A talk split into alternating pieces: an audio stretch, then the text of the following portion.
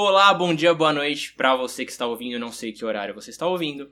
Bem-vindo a mais um episódio do Sinápticos e hoje o nosso tema é criatividade, genialidade e loucura.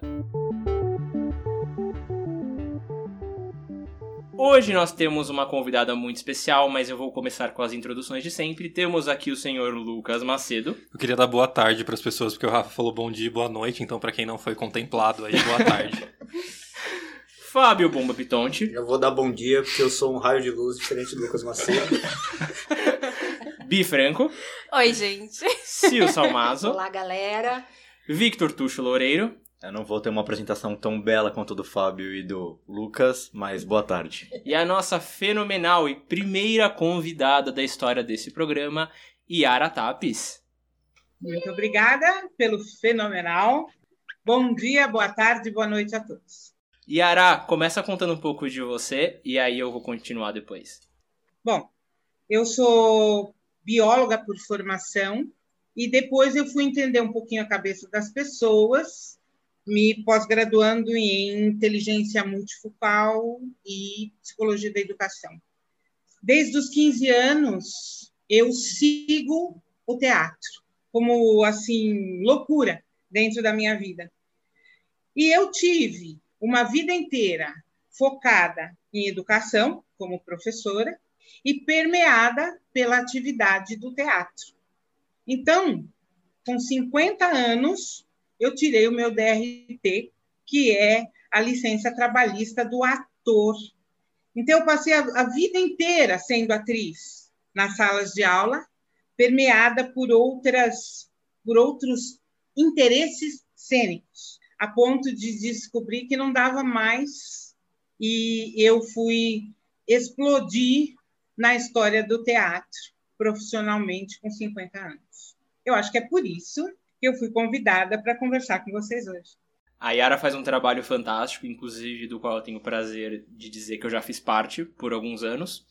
A gente convidou ela exatamente por isso, porque eu acho que o jeito dela trabalhar tem um mix fantástico de criatividade, genialidade e loucura. E eu acho que ela é uma pessoa sensacional para falar com a gente hoje. Então, eu queria falar, vamos começar de uma forma simples, como a gente começa vários programas. Eu quero saber, na visão de vocês, o que é criatividade. Yara, você quer começar ou começamos nós? Eu fiquei pensando quando nós conversamos sobre o tema, e eu saí conversando com pessoas sobre isso, porque a perspectiva das outras pessoas ela é incrível. Eu achei pelo menos 10 respostas diferentes. Na minha perspectiva, na minha, veja bem. Criatividade é a aplicação de novas ideias. É você colocar em prática ideias novas para solucionar problemas ou para desenvolver coisas, ou dar uma cara diferente para coisas que já existem. É, eu acho que criatividade é, é uma. É, é, exatamente o que você falou, é uma questão de ligar coisas, né? É uma coisa natural, não é uma coisa forçada, não é que você acorda e fala, não, hoje eu vou ser mais criativo. Não é um interruptor, é uma coisa natural. Por isso que eu acho que criatividade é, é necessidade humana, é do desejo humano. Eu acho que essa é a diferença que nos diferencia de outros seres. É, eu, eu sendo do contra, naturalmente do contra. Não, eu só queria, eh, primeiro respondendo o que, que eu acho que é criatividade. Eu acho que o que a Era falou é exatamente isso. Criar algo novo, resolver problema, não só exatamente resolver problema, mas eu só fico me perguntando, na verdade, se é uma coisa natural ou se é uma coisa que a gente constrói, assim. Eu, eu tive experiência no teatro também e nunca fui péssimo ator, assim, nunca conseguiria, mas eu sempre gostei muito de escrever. E aí o processo criativo para escrever, eu sei que cada um tem o teu, mas eu acho que no começo, quando eu era mais jovem, assim, tentava escrever, sentar, escrever, eu achava que tinha muito essa coisa da do momento de epifania, né? Do momento que a criatividade vem e, e é quase romântico. E aí eu fui entendendo com o passar dos anos que talvez não, assim, talvez a criatividade seja um exercício mesmo, de você preparar um ambiente, de você exercitar escrever um pouquinho todo dia, e aí em algum momento você vai conseguir escrever mais. É quase um exercício, quase exercitar um músculo ali. Então, para mim, criatividade é você conseguir ter um olhar sensível para as coisas e através desse olhar conseguir resolver problema ou encontrar novas formas de fazer coisas ou encontrar lacunas ali que não estão preenchidas e preencher isso com, com arte ou com, sei lá, qualquer outra coisa. Mas é conseguir, sei lá, encontrar esse vazio, essa folha vazia e, e produzir alguma coisa em cima daquilo. Eu só não tenho certeza se, se eu acho que é uma coisa natural. Eu acredito muito que criatividade, acho que da maneira mais simples possível que eu poderia tentar descrever, é conseguir sair da caixinha, né? Você todo, toda solução tem todo problema tem uma solução direta e entre parênteses, entre aspas, óbvio. Então você conseguir abrir seu horizonte para conseguir enxergar é, outras possibilidades além do óbvio, eu acho que isso passa muito pela criatividade. E aí, juntando um pouco, até um pouco que a Sil falou e respondendo até você, eu acredito que o ser humano só está onde está hoje por causa da criatividade. É, talvez não a criatividade artística, mas aquele primeiro cara que tinha que construir uma, é, uma grande obra e conseguiu amarrar um cipó numa pedra e puxou, em algum momento ele precisou de criatividade para fazer uma roda. Então, eu acredito que não é algo forçado, é algo extremamente natural e muito responsável para a gente ser o que a gente é hoje. Eu acho que dentro do que você falou, eu acho que seria desenvolver algo subjetivo e abstrato em algo concreto. É, falou Aurélio. Nossa, que, que, que, lindo, né? Tirar o, o abstrato e transformar em concreto. Mas aí, eu não sei se as questões artísticas bate nisso, né? Que é, o, o artístico pode ser abstrato. Mas você criar uma peça, por exemplo, é algo abstrato, a primeiro ponto. você tira do você campo. Você escreve o roteiro, fica algo concreto. Você tira do campo da ideia e traz pro, pro mundo, né? Pro mundo. Mas, a, mas mesmo a arte, ela tem influência, em, especialmente na criatividade. Tem um, um livro muito legal, inclusive eu deixo a indicação, que chama Como o Cérebro Cria, que é de um neurocientista que chama David Eagleman e de um compositor que chama Anthony Brandt e eles falam que o nosso cérebro ele cria de três formas. A gente entorta, a gente quebra e a gente mescla. É, a verdade é que, acho que foi o Lucas que falou agora que a criatividade não é se ela é se ela pode ser desenvolvida não se ela vem do nada é tipo se é um Se ela é momento natural. epifânico. se ela é natural na verdade não a, a, ele tem uma frase muito legal no livro que é se você perguntar para grandes empreendedores é, sobre como eles fizeram eles sentem vergonha porque na verdade eles não fizeram nada diretamente o cérebro ele trabalha no subconsciente o tempo todo ele é mais potente no subconsciente do que no consciente então ele está criando várias ideias e só as mais importantes sobem para o seu consciente. Só que a matéria-prima dessas ideias, da sua criatividade, vem dos inputs que você tem de outras experiências. Então, quanto mais você lê, quanto mais você assiste coisas, quanto mais você vê de mundo, mais na teoria você tem ferramental para criar. Portanto, acho que é por a isso- gente não cria do nada. A É. gente Não cria do em nada. cima de alguma coisa. Eu ia Exato. dar só um exemplo que é por isso que muitas vezes você tá tomando banho e vem uma ideia excelente. Ou lavar louça, gente. Lavar louça a gente acha que não serve pra nada, mas você viaja ali e aparecem umas ideias que você fala, hum, bem útil isso daqui. Mas, mas é bem por aí. A gente não, a gente não tem um- uma. Eu acho que não existe um método único de ser mais criativo, tá? A gente vai tratar mais desse assunto mais pra frente. A gente não cria para achar a coisa perfeita. A gente cria porque a gente tá num ciclo eterno de novidades. É, o nosso cérebro ele se acostuma às coisas pra, por uma questão de energia, pra gente parar de se deslumbrar com as coisas. Mas a gente é extasiado por novidades. Então a gente tá buscando a próxima coisa e se acostumando com a antiga e a gente fica nesse ciclo eterno. as pessoas, elas desenvolvem, eu acho que todas elas têm esse potencial. Eu acho que é uma questão bioquímica. O que acontece é a estimulação. E a, esti- a estimulação desse foco bioquímico que a gente tem, ela pode acontecer de N maneiras diferentes, até experiências da infância e tudo mais. Se não houver estimulação, o sujeito fica sempre dentro da caixinha, como você falou. É uma questão de, de faísca, eu acho. Perfeito. E tem, e tem uma relação muito íntima de criatividade e memória, porque tem até uma história de uma norte-americana, ela era uma artista gráfica, ela chama. Ela tá viva ainda. Ela chama Lonnie Johnson. Ela era muito reconhecida pelo que ela fazia, só que em 2007 ela teve uma infecção que afetou a memória dela. E ela não conseguia lembrar nada além de 15 minutos. e ela esqueceu do casamento, ela esqueceu do divórcio, das memórias de curto prazo, e ela não conseguiu mais pintar por causa disso. Então, o que é uma evidência de que muito da nossa criatividade está ligada ao nosso passado, à nossa história, às nossas experiências. Mas aí, a dúvida é. Eu, eu tô pensando mais no, no que a Yara falou sobre como estimular isso. E daí, por que, que a gente teria. Sei lá, por que, que uma criança é tão criativa? Essa é a minha. Uma dúvida que eu tenho que eu queria jogar pra mesa. Minha suspeita. A Silvia levantou a mão aqui, tipo, ah, psicóloga, meu Deus. Mas, é porque assim, eu acho que quando a gente vai virando adulto, a gente vai começando a ter algumas amarras, né? Alguns medos, e criança não tem tanto medo. Aí a dúvida é se, se tem tanto essa ligação com a memória, em teoria, quanto mais velho a gente fica, mais criativo a gente é, porque a gente tem mais bagagem, né? O que, que começa a travar a gente? Eu acho que você quer ficar muito dentro da sua, de fato, do seu horizonte, dentro das suas vivências, então você não quer abrir o seu horizonte a novas experiências, você não quer tentar se explorar.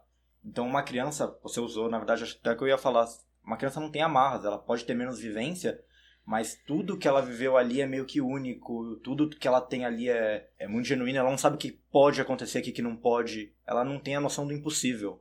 Então, ela de fato desconstrói um monte de paredes. O Lucas falou uma coisa agora que me chamou a atenção. Ele falou assim: eu fui lá ter uma experiência com teatro, eu sou péssima. Eu acho que os crivos, né, que a gente impõe para a gente mesmo, os limites, são mesmo completamente diferentes dos limites de uma criança. Mas o que realmente faz com que a gente não desenvolva em muitos momentos, coisa que a criança não tem, né? é o medo de ser ridículo. O maior medo do adulto é ser ridículo. Então, como é que eu vou apresentar no meu trabalho essa, essa proposta se eu, se eu posso falhar? Então, a gente se preocupa tanto em ser assertivo, a gente se preocupa tanto em, em, em agradar, talvez, que a gente não, não quer se expor. Eu vivi o Rafael dentro do meu grupo, eu conheci com 12 anos. Olha como eu sou velha, minha gente. Este Rafael foi meu aluno aos 12, eu conheci ele dentro de sala de aula. Depois ele foi participar do meu projeto com crianças. E era um adolescente expressivo pra caramba. Quando ele já se transformou num adulto, eu convidei ele para participar do meu profissional, que veio do agregar dessas crianças que participaram dos projetos. E o Rafael ficou 45 minutos. Aí ele falou assim: não, não, não, não, não tenho. Não, não conheço os motivos dele naquele momento, que o bicho ia pegar. E aí o objetivo era entrar em cartaz, o, o objetivo era fazer uns eventos aí da Rede Globo, o, o objetivo era caminhar. E ele falou: não, não vou dar conta. Acho que ia viajar, ficar fora do Brasil por um tempo. Eu não sei se tem a ver com o que eu falei. Provavelmente ou possivelmente não. Mas é, Lucas, se você sentiu coragem para ir lá, jamais você pode dizer isso de você mesmo. Fazer, eu era um, um péssimo ator.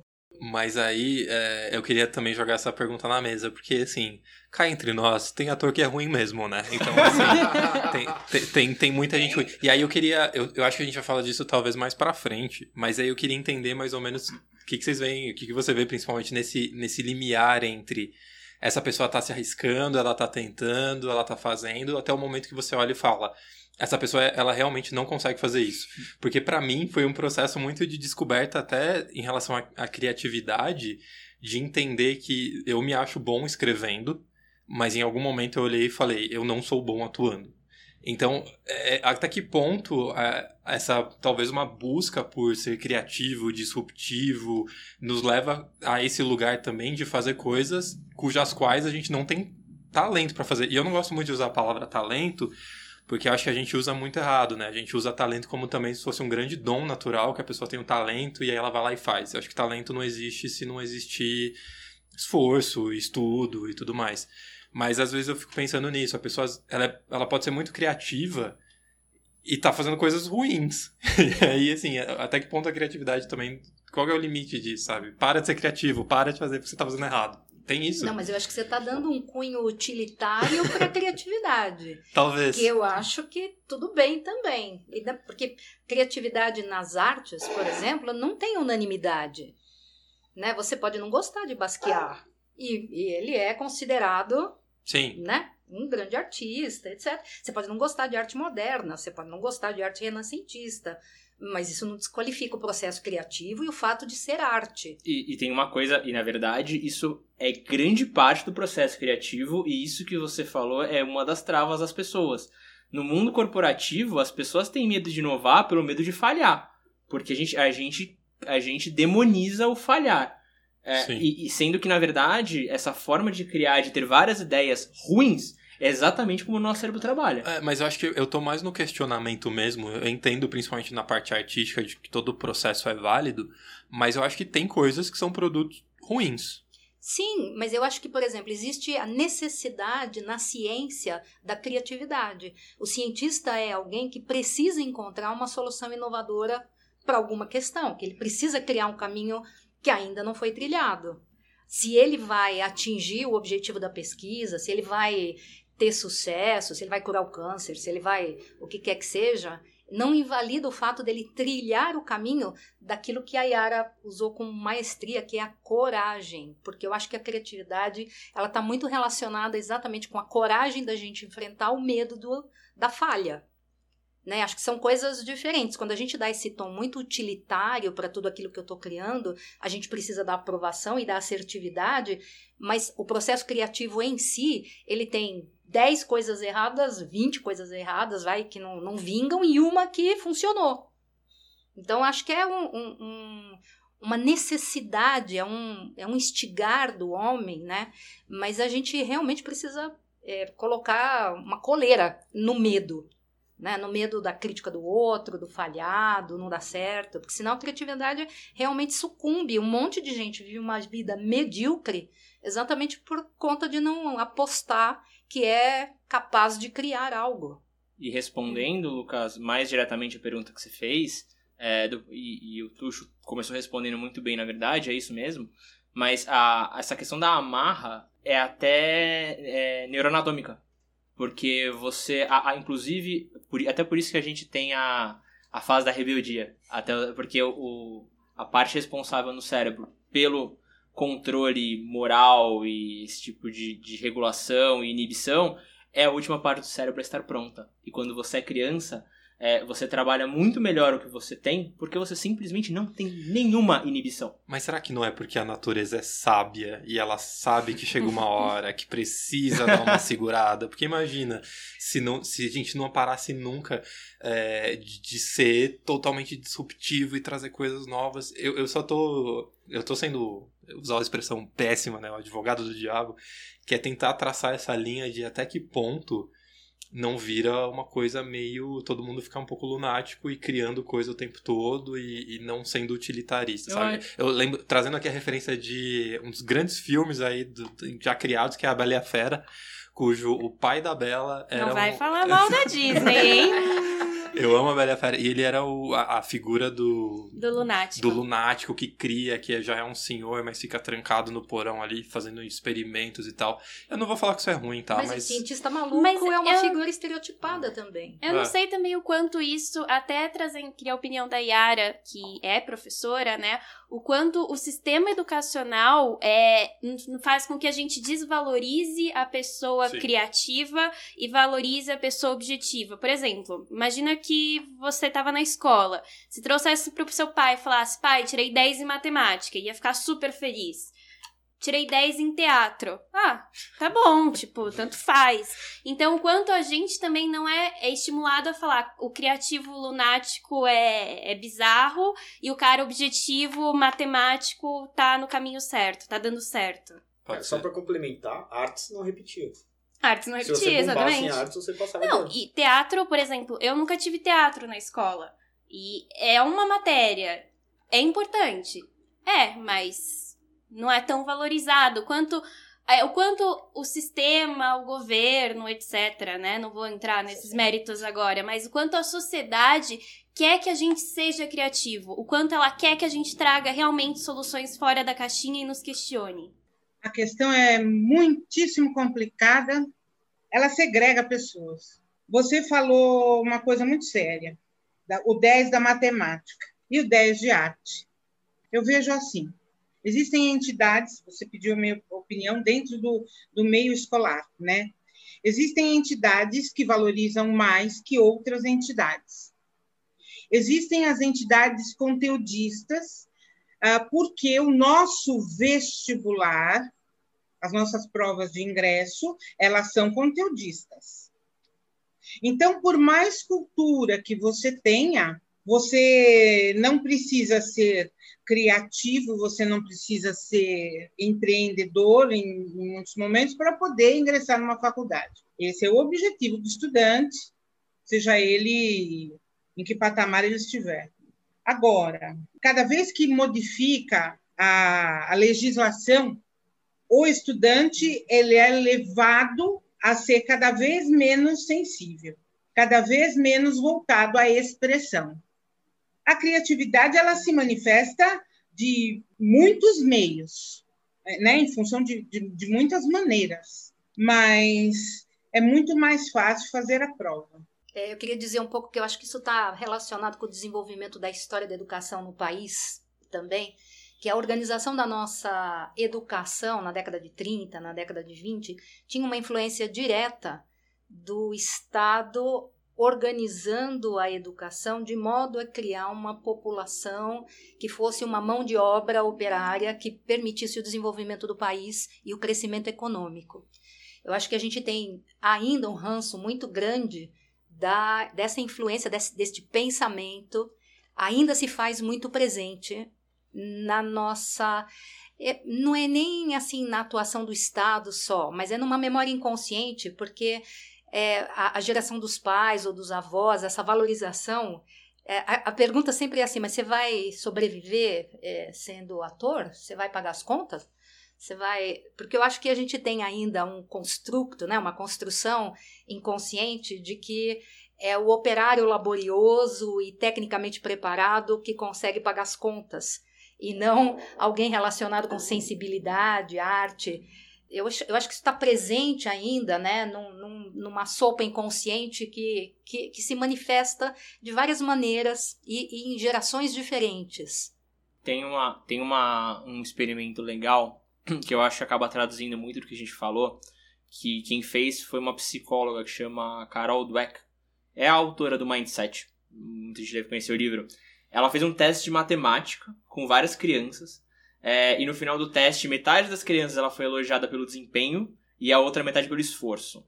E aí, no final, a psicóloga é, ela perguntou para elas se elas queriam fazer um teste um pouco mais difícil.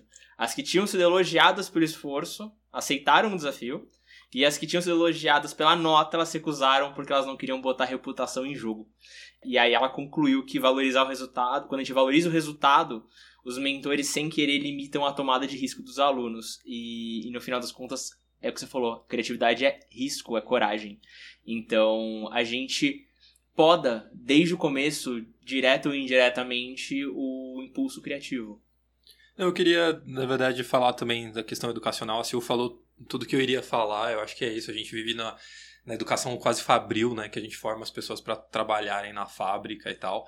É, mas eu sinto que nos últimos anos tem rolado muita mudança no cenário educacional. Com A gente está, obviamente, em São Paulo, é grande cidade e tal, tem todas essas ressalvas.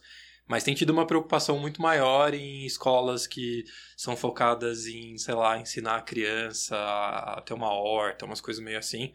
Super hipster.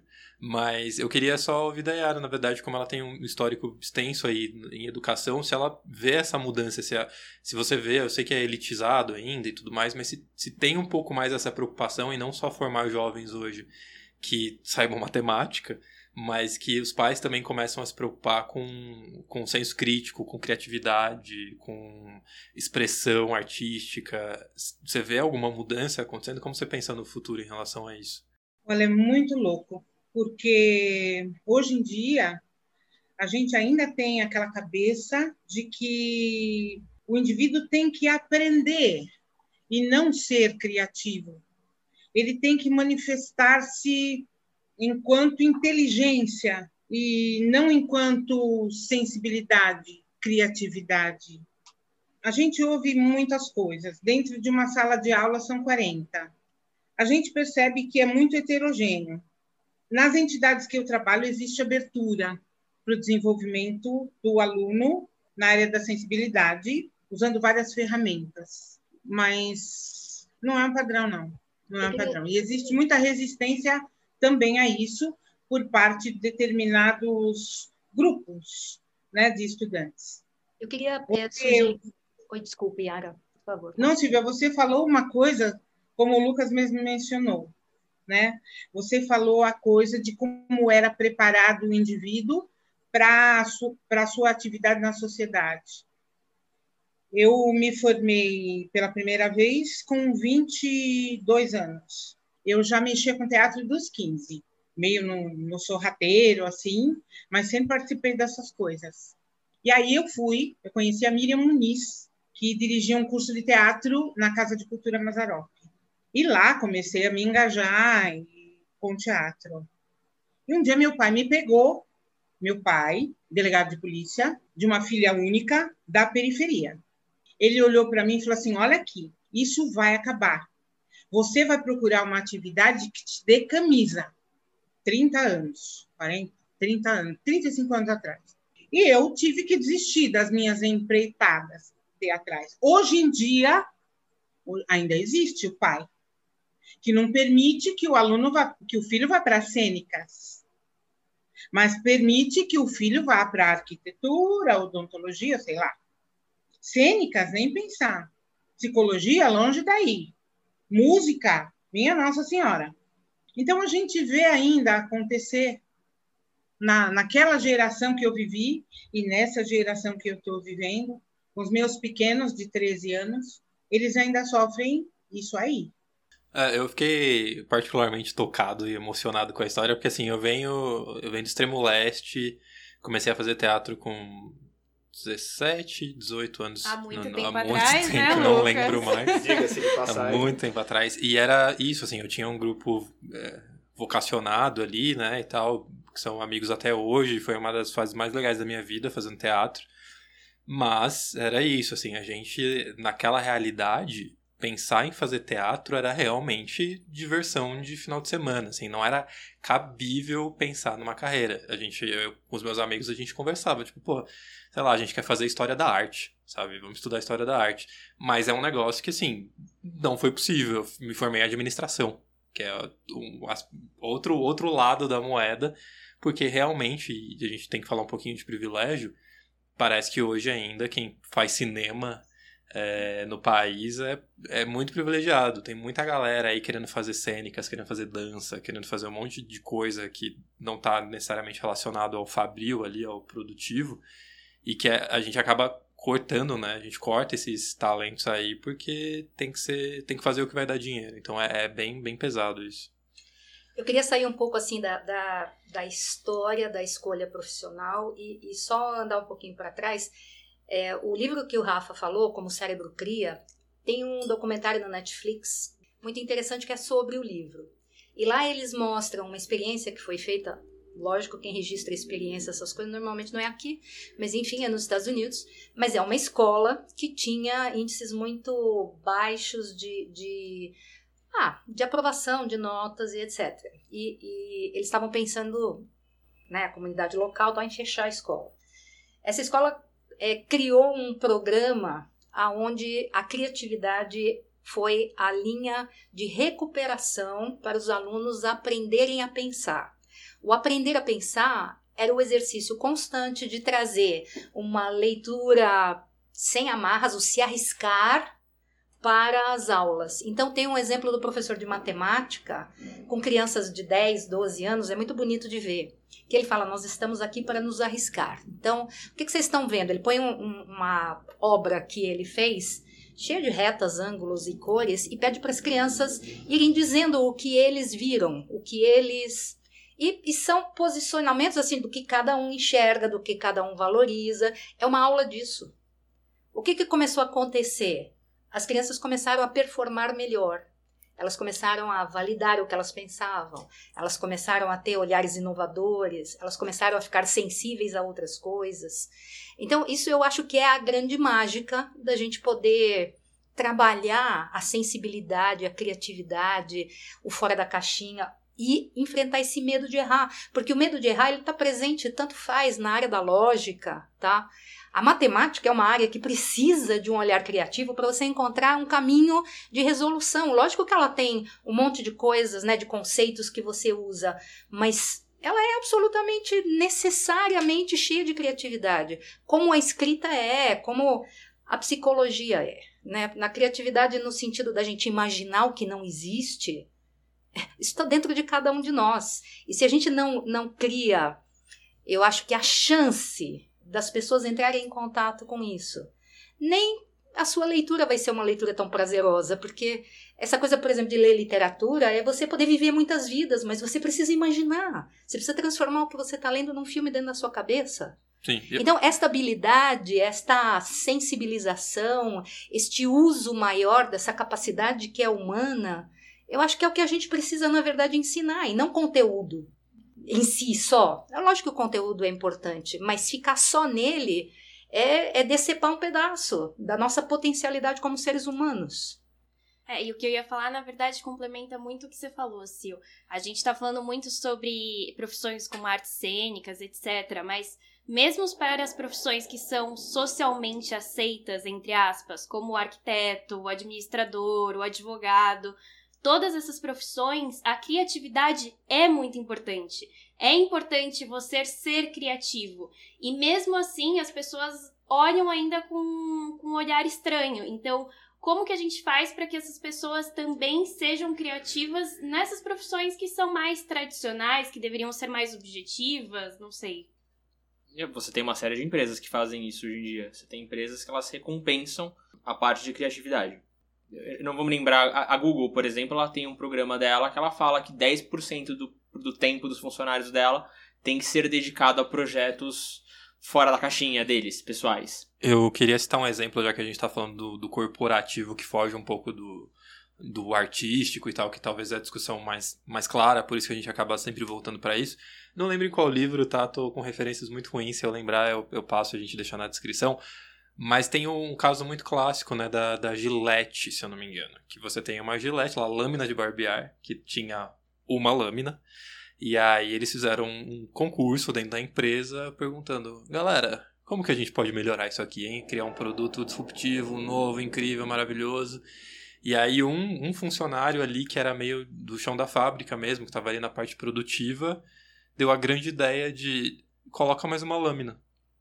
É, tipo, é, é, simples. E eu acho que para mim esse é o ápice da criatividade, que é o que o Sil falou, que a gente vai voltar na primeira pergunta, mas o que é criatividade? Eu acho que é basicamente ver alguma coisa que não existe e você conseguir fazer essa conexão, pegando no que o Bomba também falou, a conexão entre o que não existe, o que está no mundo da ideia e trazer para o mundo prático e realizar aquilo, sabe?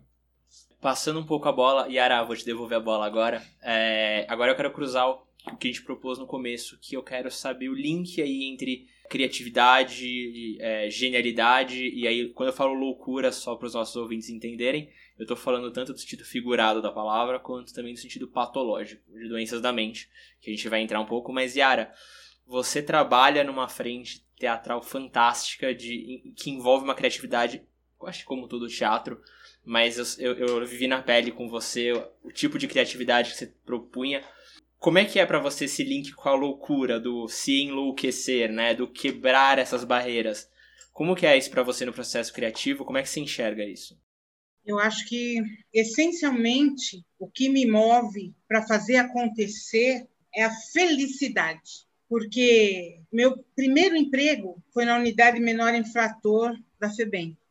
Lá tinha gente triste pra caramba. E logo depois da FEBEM eu fui trabalhar com fui saindo de lá, porque eu não aguentei a barra, não. Eu fui trabalhar com adolescentes de classe média e depois com adolescentes de classe média alta. E aí eu comecei, Rafael, a perceber o quanto era chateada a criança abandonada que está na outra ponta. O que é a criança abandonada chateada da outra ponta? É aquela que não vê o pai, é aquela que não vê a mãe, é aquela que só ganha, é aquela que não batalha por nada, é aquela que de tarde fica dormindo, porque nada é engraçado e nada tem valor. Eu amealhei crianças abandonadas de classe média e de classe média alta. E a partir dessas desse projeto me permitiram implantar as ideias para poder sacudir essas crianças com paródias de química, de biologia e depois com, com textos e com movimento e com música e fomos agregando banda e fomos agregando. Eu parei esse ano por causa da pandemia e o grupo até o grupo que eu tinha com 35 crianças no começo de 2020 chora comigo até hoje. Quando a gente volta, quando a gente vai se ver, porque na sexta-feira de tarde a gente deixa todos os fantasmas então, ouvir isso que vem do coração de uma criança, criar a partir da oportunidade, aquilo que chega para mim é massa madre. Aquilo que chega para mim é argila em pacote. E moldar dentro da possibilidade o trabalho cênico e fazer surgir esse novo trabalho, que já é velho, né? Mas que é novo aos olhos das pessoas. É novo todos os dias, Yara. É, no... é, é o que me move. Tanto que eu tenho arquitetos, engenheiros, advogados, no grupo profissional, que foram meus pequenos. E que voltaram para trabalhar comigo, por quê? Falei assim, agora eu já fiz. Esse ano de 2020 voltou Lucas Scalabrini, que me deixou em 2015, acabou a temporada no teatro, ele falou assim: agora eu vou embora. Quando eu for advogado, eu volto. Pegou a mochila e ficou todo mundo olhando para a cara dele. 2020 ele chegou. Passou por todo mundo, elenco novo, ninguém conhecia. O cara entrou no banheiro, trocou a roupa, porque eu quero roupa de ensaio. O sujeito entrou na roda para se concentrar olhou bem para minha cara, sem um beijo, sem um abraço, sem nada, e disse assim: Eu sou advogado, passei na OAB, estou voltando para o meu coisas, agora eu posso. E todos ficaram olhando para ele. Então, o que, que é isso?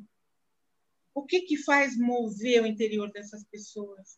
O mesmo que move o meu coração. Sobre a ideia de que todo mundo pode ir, Lucas.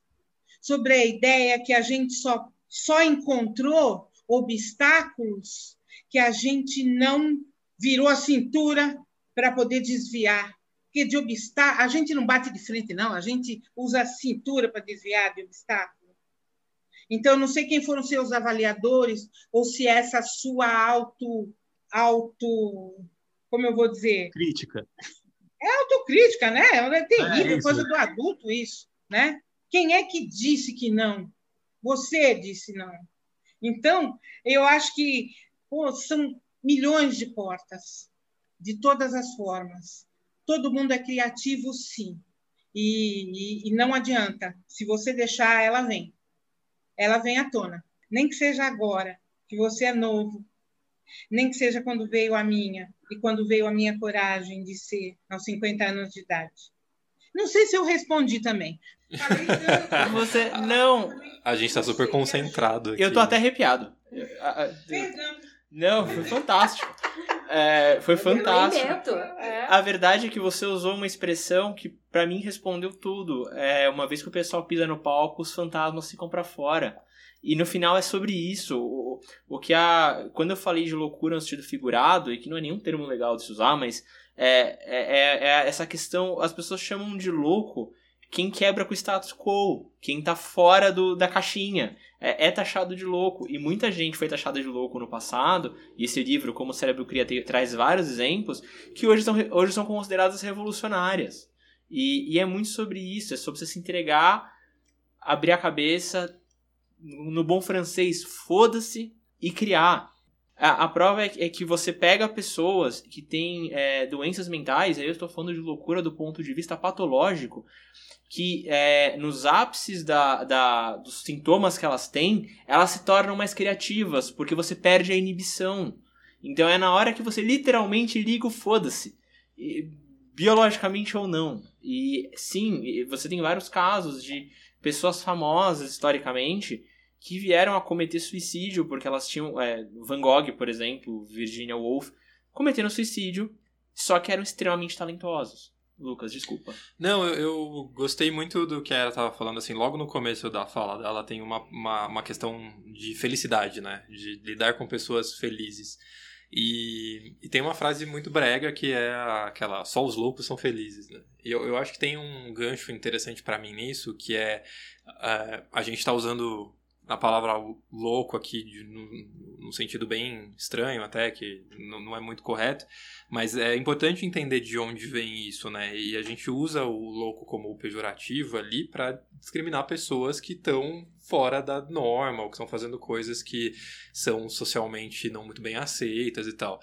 É, então eu acho que, que faz um pouco de sentido, assim. Essa galera consegue se libertar dessas amarras, conseguem, portanto, encontrar uma felicidade que talvez seja um pouco mais genuína, mais autêntica. A gente tem discutido muito isso.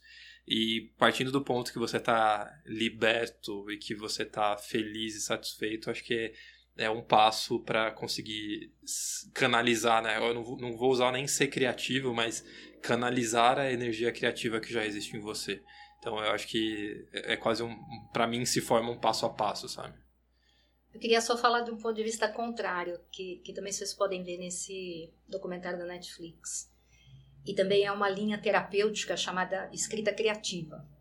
Tá? É uma experiência onde, uh, através da escrita, é, é, lá no Netflix vocês podem ver uma experiência que um, uma pessoa faz com detentos, com pessoas que cometeram crimes graves, tá? E nesta sensibilização e nesta tentativa de baixar o medo de se mostrar e poder enfrentar os próprios demônios, as pessoas acabam recriando a própria vida numa narrativa feita para os outros. E o poder restaurador que isso tem faz eles poderem encontrar uma felicidade que lhes foi negada. Porque nestas oficinas, neste processo, eles encontram uma voz que estava calada, uma voz que eles mesmos não usavam com eles mesmos. Então, eu acho que também é, é trilhar um caminho é, invertido, não é é poder construir a felicidade pelo resgate de uma maneira de se ver, usando uma criatividade que não sabia que tinha. Sim. Esta possibilidade restauradora que tem esta questão de poder viver com menos julgamento, né? Viver uma experiência, viver um momento, viver um momento em que você pode restaurar coisas que estavam ali né, sucumbidas. E estudando uma outra frente aqui, vocês têm um, um, processo criativo particular? Vocês têm uma forma de criar de vocês? Yara, quero muito ouvir essa sua parte. Tem, vocês têm um processo criativo próprio, uma forma, sei lá, eu acordo de manhã quando eu preciso criar, eu como um chocolate, pulo na piscina e fico filosofando na piscina o dia inteiro e chego nas minhas ideias. Quem me dera essa vida fosse assim. Tô, tô, tô falando de processo criativo, não de trabalho. Vamos lá. Yara, contigo. Filosofando na piscina, hein? é... Então, não, não existe metodologia, pelo menos para mim não. Depois de um tempo eu passei a dormir com um bloco no criado mudo aqui, porque eu acordava de noite. Nossa, dá para fazer isso desse jeito, desse jeito, desse jeito. Aí acordava todo mundo, ficava todo mundo chateado comigo. E eu, eu andando pela casa procurando um papelzinho, aí eu ganhei um planner. Né? A família resignada se entregou e eles me trouxeram um planner que fica colado ali. Ficava, esse ano não deu certo, né? Ficava colado ali no meu criado. Eu acordava de noite, já anotava. Parecia até uma, uma psicografia, porque eu pegava aquilo e escrevia com os olhos fechados a ideia que eu tive que eu tinha sobre uma coisa que eu ia aplicar quase que imediatamente. Às vezes aplicava e não dava certo. Às vezes aplicava de um jeito diferente. Mas de toda, de toda maneira, eu acho que todo mundo tem ideia, nem que seja. Eu, eu adorei a história da louça. Ah, se tem uma coisa que não me inspira, é lavar a louça. Mas eu vou experimentar. eu vou experimentar. Tem uma pilha aqui atrás me esperando, eu vou experimentar. Eu, eu acho que quem tem ideias, sempre, assim, elas aparecem, seja lá onde for. seja lá como for. O cerne das ideias, o start delas, podem vir de uma tristeza, de uma alegria, de uma emoção, de uma notícia, pode ser baseado no trabalho de outro, pode ser de uma confusão. Vocês me inspiraram muito hoje e eu aprendi muito hoje. A ideia desse podcast nasceu quando eu tava no banho. Inclusive. Não, e eu achei legal essa coisa que tem a, a louça e o banho. A Yara vai testar a louça e eu vou começar a tomar banho. Tá difícil mesmo. Acho que É, esse foi um pô, jeito delicado legal. de pedir pra que você É, tomasse gostei. banho. Basicamente, criatividade é, é fazer as coisas É. normais, gente. Que bom que podcast Não. não tem cheiro. Ah, eu queria só dizer, ó, a criatividade, ela não é de uma região exclusiva do cérebro. Ela, na verdade, ela surge da interação de bilhões de neurônios que mandam trilhões de informações que são estimuladas por som, visão, onde se misturam memórias, ideias e muitas coisas inconscientes. Então, o, o dormir, aonde esse inconsciente né, transborda, é uma boa maneira de deixar, né, assim, de, de conseguir ver este momento criativo. Ok, processo criativo, vai dormir, é uma boa, né? Dormir profundamente é uma boa. Mas basicamente o que eu vejo é assim. É, muitas vezes a gente precisa se afastar do problema, se afastar da ideia central, exatamente para poder ter uma visão diferente, porque quanto mais perto, mais míope a gente fica. Então, eu acho que metodologicamente, se afastar daquilo que a gente está querendo tão ansiosamente criar é uma maneira de exercer a criatividade, né? O cérebro ele é mais potente no subconsciente. Exatamente. Eu não me considero muito criativo na grande maioria das, dos momentos, assim. É, eu acho que eu não conseguiria sentar na cadeira e falar, olha, hoje eu preciso ser criativo. Mas, cara, juntando realmente muitos pontos que vocês acabaram de mencionar e a Sil botou aquela cerejinha no bolo. É, nos meus momentos de faculdade, eu sou formado em engenharia, em diversos momentos, eu no meu grupo, a gente tinha que resolver diversos projetos ou exercícios ou algo do tipo, que a gente ficava é, batendo na mesma tecla e não conseguia sair. Era realmente aqueles desafios que o professor passava que, teoricamente, eram, entre aspas, impossíveis e estrelinha para quem conseguia resolver. E em diversos momentos eu estava no banho, eu estava dormindo, ou muitas vezes eu ia para academia, eu quando eu travava, eu ia fazer alguma coisa que não tinha nada a ver. E aí, entrando em algo realmente que também a Yara falou, era no momento que eu tinha esse momento. A criatividade eu precisava sempre anotar. E aí surgiam as coisas mais engraçadas, porque eu anotava muitas vezes quando estava na academia no bloco de nota do celular, ou gravava um áudio comigo me explicando para depois voltar é, e tentar pegar o, o gancho quando eu tivesse com papel para de fato resolver o exercício até usar o próprio box embaçado do banheiro para sair anotando e uma hora o box acabava, eu tinha que sair correndo do banho para pegar um papel para continuar minhas anotações. Então, entra muito no que a Sil falou do distanciamento e quando de fato você tem esse momento que o Lucas odeia, mas o momento de epifania é conseguir anotar o mais rápido possível para porque as ideias voam, né? Começam a sair. Uh, respondendo ao Rafa rapidinho e, e uh, fazendo essa transição aí com o que o Tuxo falou, o, que, o meu problema com a epifania é porque ela desconsidera que existe todo um trabalho prévio, né? Quando o, o Newton lá... Foi o Newton, né, que descobriu a gravidade? Ou eu tô falando besteira? Maçãzinha É, que caiu na cabeça. Cai a maçã na cabeça dele e ele fala, eureka, aí todo É. mundo fala, que loucura. por Conhecido como Lady Newton. é, porque, exatamente, pô, obrigado. Por causa da maçã, ele descobriu a gravidade. Aí fala, não, gente, não é por causa da maçã, é porque durante décadas ele estava estudando o negócio e a maçã abriu a cabeça dele. Quase que Que literalmente. pesada. né? É, mas, mas o ponto é que, assim, é quando a gente fala desse momento da, da criatividade, ele desconsidera que existe um trabalho prévio muito extenso. Pra mim, tem muito a ver com o processo criativo, tem muito a ver com ouvir música. Eu não, música consegue dar um mood ali, minhas emoções variam muito. É, e geralmente eu escrevo quando eu tô revoltado, triste, com sensações meio negativas. Quando eu tô feliz, eu vou ver meus amigos. É, Que é quando você- Você tem amigos? é, nunca, é, nunca, eu nunca que- vejo meus amigos. Não, mas quando eu tô mal, assim, é geralmente quando eu consigo estar mais criativo, eu percebo, mas meu processo tem muito a ver com ouvir músicas que me coloquem num- numa sensação específica. E uma última coisa eu queria. Uma última pergunta pra gente encerrar, mas é um assunto que eu acho bem interessante que a gente conversou fora da mesa e eu queria trazer pra roda: é O que, que vocês acham de brainstorming? Vocês Ah, acham uma coisa boa ou uma coisa ruim? Vocês acham que funciona ou não funciona?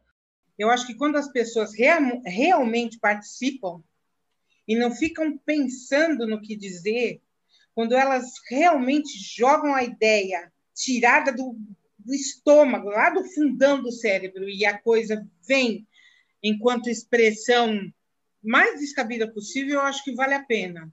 Eu acho fundamental no processo criativo, especialmente quando a gente tem que criar uma coisa em grupo, em equipe. Eu acho que sim. Muito legal, mas no mundo corporativo tem um julgamento, né? O pessoal tem medo de falar besteira. Se você fala besteira numa sessão de brainstorm, o seu chefe olha pra você e fala: Hum, que besteira. então, acho que é super válido quando é levado a sério, sem julgamentos e todo mundo pode falar o que quiser. Aí eu acho que faz sentido. E eu acho que dentro do mundo corporativo tem muito imediatismo, Lucas. É o brainstorm para resolver um, pro- um problema imediato para ontem. Em Então 10 o cara minutos. não pode ser criativo, estupidamente criativo, Ele porque ele não vai assertivo, solucionar. é. É, ele não vai solucionar. Precisa de seis meses para solucionar essa criatividade. Não, tem que ser para ontem. Então, o que eu acho que, que funciona no corporativo é a pessoa ter um brainstorm por si mesmo. Ou seja, ela fazer uma prévia, porque aí ela, ela, ela abre sem crítica e ela realmente entra em contato com ideias que ela tem. E aí ela pode trazer, especialmente porque na dinâmica de um brainstorm, eu sinto que as pessoas têm o seu raciocínio cortado pelo outro. Né? Num- num- especialmente na, na, num brainstorm para resolução de um problema, que eu acho que é. Tudo pode ser considerado como um problema, mas eu acho que sempre tem o viés do outro, e aí você nunca entra 100% em contato com aquilo que você mesmo está pensando. É, A gente pode substituir o brainstorm na empresa por todo mundo ir pra casa e tomar um banho. Mas. mas É tirar um cochilo também Mas- depois do almoço. eu- sa- sabe que o, o meu processo criativo, ele, inclusive até zoaram com a minha cara na empresa quando eu contei isso. O meu processo criativo é fazer brainstorm sozinho antes de fazer brainstorm com os outros. Então eu sento sozinho com eu gosto, eu não sei porquê, mas eu penso muito bem quando eu tô fazendo a apresentação. Então eu abro o PowerPoint na minha frente e eu começo a criar, criar, e vou fazendo, eu vou criando raciocínio sozinho pra só depois abrir, se for o caso, um brainstorm com mais gente. Porque eu acho que você fica enviesado. Eu acho que você, um corta o raciocínio do outro, é o que a Silvia falou. Você fica cruzando os raciocínios alheios junto com o seu e ninguém termina o raciocínio. E quando você vai ver, você perdeu um monte de ideias que vocês podiam ter tido em equipe. É, depois de você fazer um brainstorm interno. Só um ponto aqui, tá, gente? A gente não está estimulando as empresas a fazerem mais PowerPoint. está muito bom o tanto de PowerPoint que tem na sua empresa. Eu tenho certeza que tá muito bom. Não é pra fazer mais, tá? E nem abandonarem a estratégia de brainstorm. E sim, estamos, estamos estimulando a galera a tomar mais banho. Vestiários nas empresas. Ah, algo mais a acrescentar, Yara? Adorei. Adorou. Eu queria só dizer uma coisa, que eu saio desse podcast com uma lição, e eu espero que você também, Lucas. No final, o pai da Bela, em A Bela e a Fera, ele não estava errado. Era a Não, sociedade imagina. que estava julgando Eu tava- ele como louco. Eu tava aqui apenas é, atuando, tudo foi uma grande mentira. Eu sou um excelente ator e eu adoro o pai da Bela. Era Você só não vem atuação. criticar filme da Disney. Deixa, eu, eu queria levantar uma curiosidade só antes de terminar. Vocês já ouviram falar de um termo que chama esquemorfo? Eu achei tão mind-blowing quando eu, quando, eu, quando eu li sobre isso. Esquemorfos são coisas é, criadas para imitar o passado. Então, por exemplo, e porque a- a- o ser humano ele sente necessidade de estar preso a- ao que ele já conhece, senão é um salto muito grande. Então, por exemplo, quando a gente vai fazer uma ligação no celular, a gente toca no ícone que é um fone antigo, com receptor e transmissor. Ou quando você tira uma foto no celular, ele faz o som do obturador, que nem existe. O Rafa celular. jogou uma pílula de sabedoria no último minuto. Não, mas eu queria muito falar isso porque eu, eu tava lendo e achei muito legal. Quando você apaga arquivo, você joga na lixeira. Quando você compra online, você joga no carrinho. É, Eu achei tão mind-blowing isso, Que eu queria compartilhar. né? Que É, loucura. a gente fica preso no Pense- passado. Pensem nisso. Eu tenho uma pergunta pro Lucas Macedo, eu não sei que tá acabando, mas eu fiquei curioso a respeito do banho. É, uma ducha serve ou tem que ser um banho completo? Não, gente, pelo, amor, pelo amor de Deus, situação aí do, do sistema de água do país é só jogar uma água.